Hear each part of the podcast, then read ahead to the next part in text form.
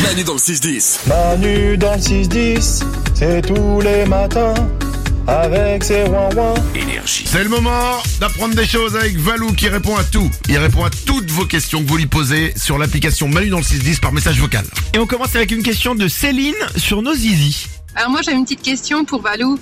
Euh, concernant euh, les hommes, pourquoi certains ont le kiki euh, aussi long au repos qu'en érection et d'autres, on croirait vraiment un escargot, quoi. Il se déplie que quand tu chatouilles.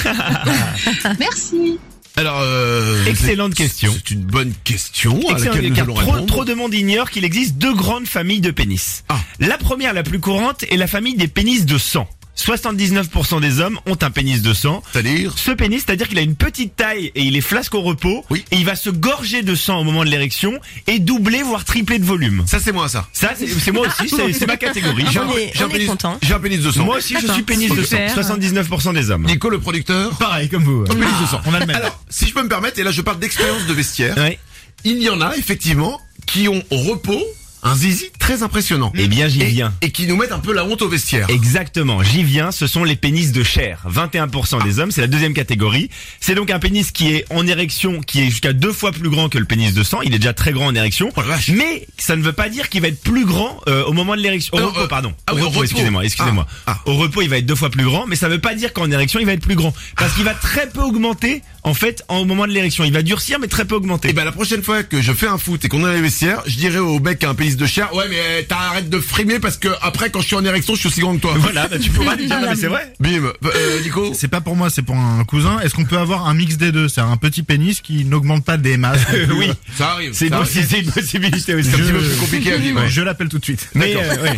mais non, mais c'est vrai que tu peux le dire. Tu peux dire aux gens, écoutez, j'ai un pénis de sang. Ça enlèvera des complexes à pas mal de gens, je pense. Ah mais alors, mais tu sais quoi, c'est une vraie info parce Ouais, que c'est une vraie des fois info. tu fais waouh. Mais moi j'ai appris un truc de malade parce que moi j'ai vu que deux zizi dans ma vie Et et, alors euh, bah c'était euh, les deux mêmes, enfin les deux mêmes pratiquement et du coup je savais pas Les qu'il y deux mêmes. avait deux... C'est des pénis de sang, quoi. Ouais voilà et je savais pas qu'il y avait deux catégories, Bah c'est personne ne savait là, incroyable. c'est- il vient de nous l'apprendre là. Mais c'est fou. Et, et dans- et les deux c'était euh, deux pénis de sang aussi. Ouais ouais ouais. D'accord. Ah c'est marrant. Bah, ah mais- merci Valou. hein. Avec ouais mais j'ai plaisir. encore plein de choses à découvrir. Mais, évi- mais on a- Eh oui. c'est quoi Chaque jour on apprend des choses. Ouais. Et là franchement, qui était au courant de ce truc là Bah moi Mais j'étais non, pas mais au tout courant. le monde ne le sait pas. Ouais, ouais, non, non, c'est Bah, vrai ouais. que c'est bien d'en parler, je trouve. Et euh, ça rabaisse un peu le caquet des pénis de chair. hein. Et- et voilà, ouais, Exactement. Et bah, ça moi, nous ça ramène maintenant. Bim. Alors, et là, tous les mecs de pénis de chair. Oh, oui, oui. Une autre info Une question sur une expression qu'on connaît bien. Salut Valou, d'où vient l'expression faire l'andouille s'il te plaît Bah, des pénis de chair. Non, ça vient du processus de fabrication des andouilles, puisque le- l'andouille c'est quelqu'un d'un peu bébête, et ça vient des gens à l'époque, on employait quelqu'un de, de jeune et qui avait pas forcément des grosses capacités intellectuelles pour décrocher les andouilles qui étaient accrochées en, en- en hauteur. Ah. Et donc en fait, ensuite on a on a associé euh, le terme de dépendeur d'andouille à quelqu'un d'un peu bête. Et Ah, donc ça vient de ok. la faire l'andouille quoi, faire le bêta. Merci pour cette belle euh, explication. On finit avec une question feel good, une touche positive avant ce long week-end. Qu'est-ce qui se passerait là si demain tous les hommes ou toutes les femmes disparaissaient Voilà. Mais, dans- mais il y a des films comme ça un peu. Euh, Exactement, il y a des films où comme il reste ça. plus personne sur Terre. Ouais, exactement, où tout le monde disparaît d'un coup. Et ben il y a une chaîne YouTube qui s'est posé la question en 2016 où euh, selon le scénario, tous les humains se, votili- se volatilisent d'un seul coup, d'accord Ok. Il n'y a plus aucun humain. Donc selon cette hypothèse, un mois après l'évaporation des humains, euh, faute de maintenance, les centrales nucléaires finissent par relâcher des vapeurs toxiques ou à exploser parce qu'elles ont plus, elles sont plus entretenues. Ah, ils Ok. ont pas fermé les centrales avant. Ah bah non, puisqu'on disparaît tous d'un coup. Ah, d'accord. Euh, mais on a l'exemple de Tchernobyl qui est un bon indicateur, qui nous dit que la vie va reprendre ses droits. Les animaux comme les loups, les lynx et les bisons vont euh, perdurer.